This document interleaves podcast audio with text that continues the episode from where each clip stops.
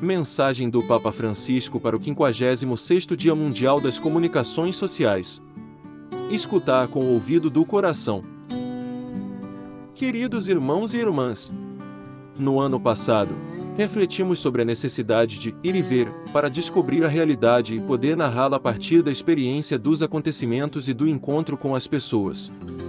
Continuando nesta linha, quero agora fixar a atenção noutro verbo, escutar que é decisivo na gramática da comunicação e condição para um autêntico diálogo. Com efeito, estamos a perder a capacidade de ouvir a pessoa que temos à nossa frente, tanto na teia normal das relações cotidianas como nos debates sobre os assuntos mais importantes da convivência civil. Ao mesmo tempo, a escuta está a experimentar um novo e importante desenvolvimento em campo comunicativo e informativo, através das várias ofertas de podcast e chat áudio, confirmando que a escuta continua essencial para a comunicação humana. Há um médico ilustre, habituado a cuidar das feridas da alma, foi-lhe perguntada qual era a maior necessidade dos seres humanos. Respondeu: o desejo ilimitado de ser ouvidos. Apesar de frequentemente oculto, é um desejo que interpela toda pessoa chamada a ser educadora, formadora, ou que desempenhe de algum modo o papel de comunicador, os pais e os professores, os pastores e os agentes pastorais, os operadores da informação e quantos prestam um serviço social ou político.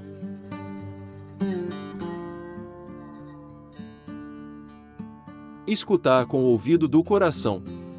A partir das páginas bíblicas aprendemos que a escuta não significa apenas uma percepção acústica, mas está essencialmente ligada à relação dialogal entre Deus e a humanidade.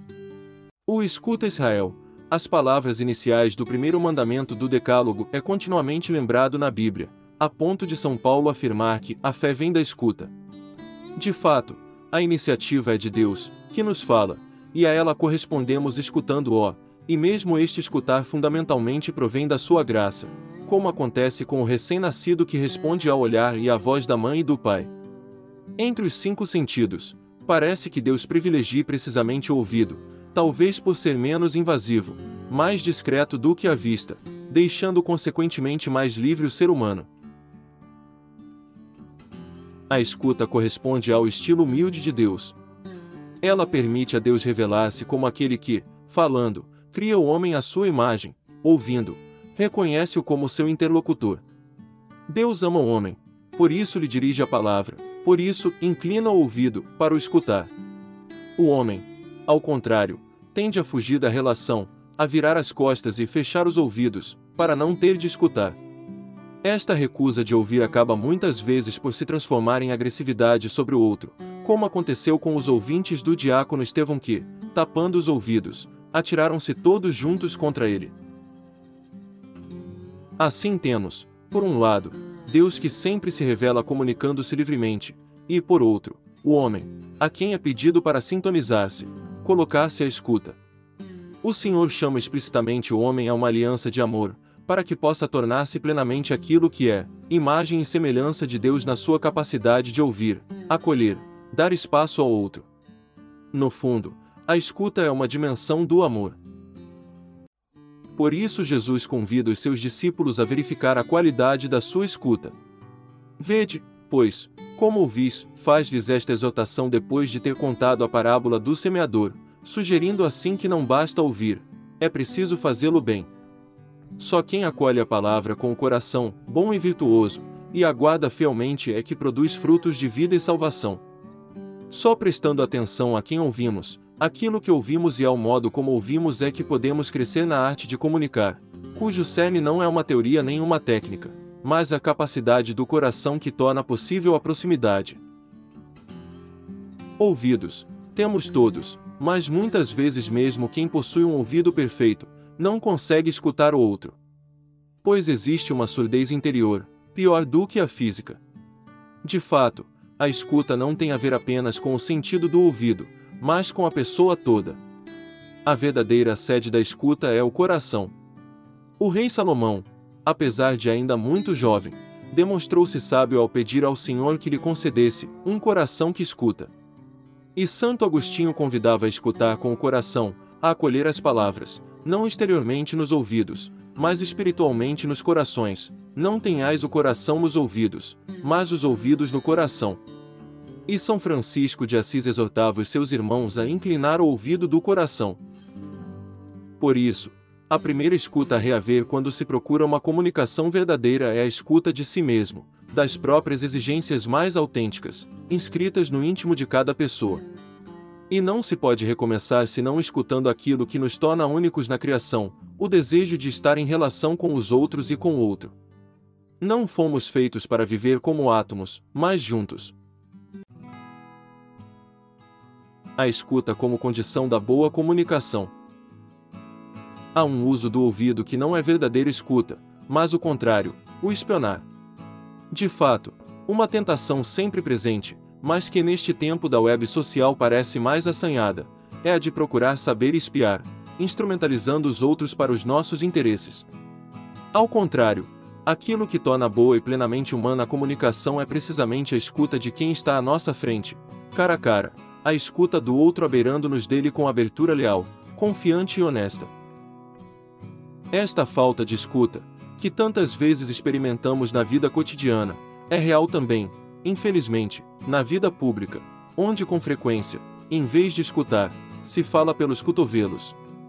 Isto é sintoma de que se procura mais o consenso do que a verdade e o bem, presta-se mais atenção à audiência do que à escuta. Ao invés, a boa comunicação não procura prender a atenção do público com a piada foleira visando ridicularizar o interlocutor, mas presta atenção às razões do outro e procura fazer compreender a complexidade da realidade. É triste quando surgem, mesmo na igreja, partidos ideológicos, desaparecendo a escuta para dar lugar a estéreis contraposições. Na realidade, em muitos diálogos, efetivamente não comunicamos, estamos simplesmente à espera que o outro acabe de falar para impor o nosso ponto de vista. Nestas situações, como observa o filósofo Abraham Capro, o diálogo não passa de um monólogo a duas vozes. Ao contrário, na verdadeira comunicação, o eu e o tu encontram-se ambos, em saída, tendendo um para o outro. Portanto, a escuta é o primeiro e indispensável ingrediente do diálogo e da boa comunicação. Não se comunica se primeiro não se escutou, nem se faz bom jornalismo sem a capacidade de escutar. Para fornecer uma informação sólida, equilibrada e completa, é necessário ter escutado prolongadamente. Para narrar um acontecimento ou descrever uma realidade numa reportagem, é essencial ter sabido escutar, prontos mesmo a mudar de ideia, a modificar as próprias hipóteses iniciais. Com efeito, só se sairmos do monólogo é que se pode chegar àquela concordância de vozes que é garantia de uma verdadeira comunicação. Ouvir várias fontes, não parar na primeira locanda, como ensinam os especialistas do ofício, garante credibilidade e seriedade à informação que transmitimos. Escutar várias vozes, ouvir-se inclusive na igreja entre irmãos e irmãs, permite-nos exercitar a arte do discernimento, que se apresenta sempre como a capacidade de se orientar numa sinfonia de vozes. Entretanto, para que enfrentar este esforço da escuta, um grande diplomata da Santa Sé, o cardeal Agostinho Casaroli, falava de martírio da paciência, necessário para escutar e fazer-se escutar nas negociações com os interlocutores mais difíceis a fim de se obter o maior bem possível em condições de liberdade limitada. Mas, mesmo em situações menos difíceis, a escuta requer sempre a virtude da paciência, juntamente com a capacidade de se deixar surpreender pela verdade mesmo que fosse apenas um fragmento de verdade, na pessoa que estamos a escutar. Só o espanto permite o conhecimento. Penso na curiosidade infinita da criança que olha para o mundo em redor com os olhos arregalados. Escutar com este estado de espírito, o espanto da criança na consciência de um adulto, é sempre um enriquecimento, pois haverá sempre qualquer coisa, por mínima que seja, que poderei aprender do outro e fazer frutificar na minha vida. A capacidade de escutar a sociedade é ainda mais preciosa neste tempo ferido pela longa pandemia. A grande desconfiança que anteriormente se foi acumulando relativamente à informação oficial causou também uma espécie de infodemia, dentro da qual é cada vez mais difícil tornar credível e transparente o mundo da informação.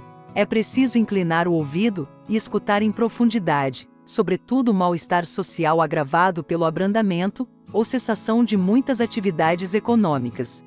A própria realidade das migrações forçadas é uma problemática complexa, e ninguém tem pronta a receita para resolver. Repito que, para superar os preconceitos acerca dos migrantes e amolecer a dureza dos nossos corações, seria preciso tentar ouvir as suas histórias.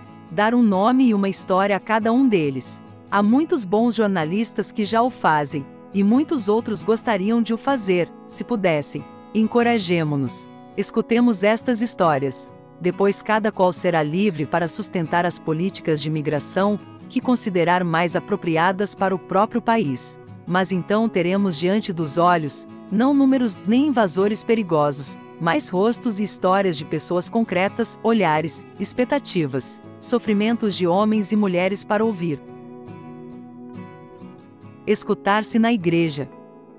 Também na igreja há grande necessidade de escutar e de nos escutarmos é o dom mais precioso e profícuo que podemos oferecer uns aos outros. Nós, cristãos, esquecemos-nos de que o serviço da escuta nos foi confiado por aquele que é o ouvinte por excelência e em cuja obra somos chamados a participar. Devemos escutar através do ouvido de Deus, se queremos poder falar através da Sua palavra. Assim nos lembra o teólogo protestante Dietrich Bonhoeffer que o primeiro serviço na comunhão que devemos aos outros é prestar-lhes ouvidos. Quem não sabe escutar o irmão, bem depressa deixará de ser capaz de escutar o próprio Deus. Na ação pastoral, a obra mais importante é o apostolado do ouvido. Devemos escutar, antes de falar, como exorta o apóstolo Tiago: cada um seja pronto para ouvir, lento para falar. Oferecer gratuitamente um pouco do próprio tempo para escutar as pessoas é o primeiro gesto de caridade. Recentemente deu-se início a um processo sinodal. Rezemos para que seja uma grande ocasião de escuta recíproca.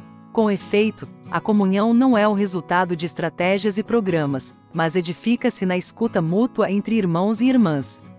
Como num coro, a unidade requer, não a uniformidade, a monotonia, mas a pluralidade e variedade das vozes, a polifonia. Ao mesmo tempo, cada voz do coro canta escutando as outras vozes na sua relação com a harmonia do conjunto. Esta harmonia é concebida pelo compositor, mas a sua realização depende da sinfonia de todas e cada uma das vozes. Cientes de participar numa comunhão que nos precede e inclui, possamos descobrir uma igreja sinfônica, na qual cada um é capaz de cantar com a própria voz, acolhendo como dom as dos outros, para manifestar a harmonia do conjunto que o Espírito Santo compõe.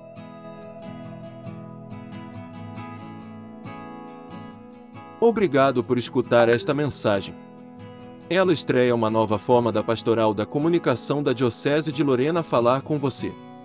Até mais!